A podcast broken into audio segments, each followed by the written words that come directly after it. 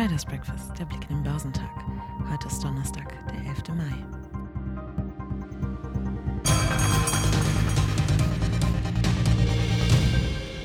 Die hohe Inflation in den USA zeigt sich nach wie vor von ihrer hartnäckigen Seite.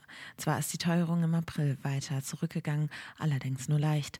Die Verbraucherpreise stiegen zum Vorjahresmonat um 4,9 Prozent, der niedrigste Anstieg seit zwei Jahren. Analysten hatten mit einer Stagnation bei 5,0 Prozent gerechnet. Damit liegt die Teuerung zwar immer noch deutlich über dem Zielwert der US-Notenbank von 2 Prozent, aber sie ist jetzt seit zehn Monaten in Folge rückläufig, was positiv zu Experten ist und eine Pause im Zinserhöhungszyklus der Fed wahrscheinlicher macht, kommentierte Analyst Konstantin Oldenburger von CMC Markets. Mittlerweile sehe der Markt die Wahrscheinlichkeit einer US-Zinssenkung bereits im Juli bei 38 Prozent. Die Wahrscheinlichkeit einer weiteren Erhöhung im laufenden Jahr sei nun auf 15 Prozent gesunken, betonte Oldenburger. Die asiatisch-pazifischen Märkte wurden gemischt gehandelt, nachdem die Wall Street eine technische Erholung erlebte und der US-Verbraucherpreisindex im April weniger als erwartet gestiegen war. Auf dem chinesischen Festland legte der Shanghai Composite geringfügig zu und der Shenzhen Component stieg um 0,2 Prozent. Der Hang Seng Index in Hongkong fiel um 0,2 Prozent. In Japan stieg der Nikkei geringfügig höher. Der südkoreanische Kospi stieg um 0,2 Prozent. In Australien sank der S&P ASX 200 um 0,8 1%. Auf die Inflationsdaten für April haben zur Wochenmitte am US-Aktienmarkt vor allem Technologiewerte freundlich reagiert. Der Nasdaq 100 hielt sich bei kräftigeren Schwankungen über den gesamten Handel im Plus und gewann am Ende des Tages 1,1 Prozent auf 13.348 Punkte.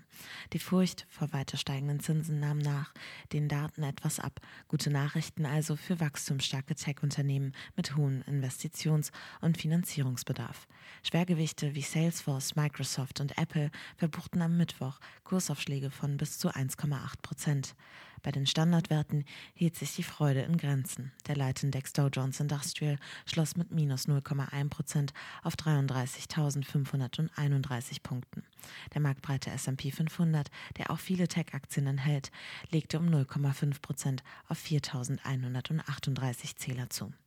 Marktspekulationen über Zinssenkungen der US-Notenbank Fed ab Sommer seien aber verfehlt, hieß es von der Commerzbank. Die Inflation habe zwar ihren Höhepunkt überschritten, doch gehe der Rückgang sehr langsam vonstatten. Das unterliegende Inflationsproblem sei nicht gelöst. Von den Experten von Capital Economics hieß es, die Daten dürften die Fed wohl nicht dazu bringen, die Zinsen im Juni erneut anzuheben. Andererseits aber bestehe die Gefahr, dass diese doch noch etwas länger als gedacht auf hohem Niveau bleiben. Frische US-Inflationsdaten haben dem deutschen Aktienmarkt am Mittwoch nur vorübergehend ein wenig Schwung beschert und letztlich zu einem richtungslosen Verlauf geführt. Während die Standardwerte im DAX moderat nachgaben, ging es für die Aktien aus der zweiten und dritten Reihe leicht nach oben. Ansonsten war der Handelstag erneut von der Bekanntgabe zahlreicher Unternehmenszahlen geprägt.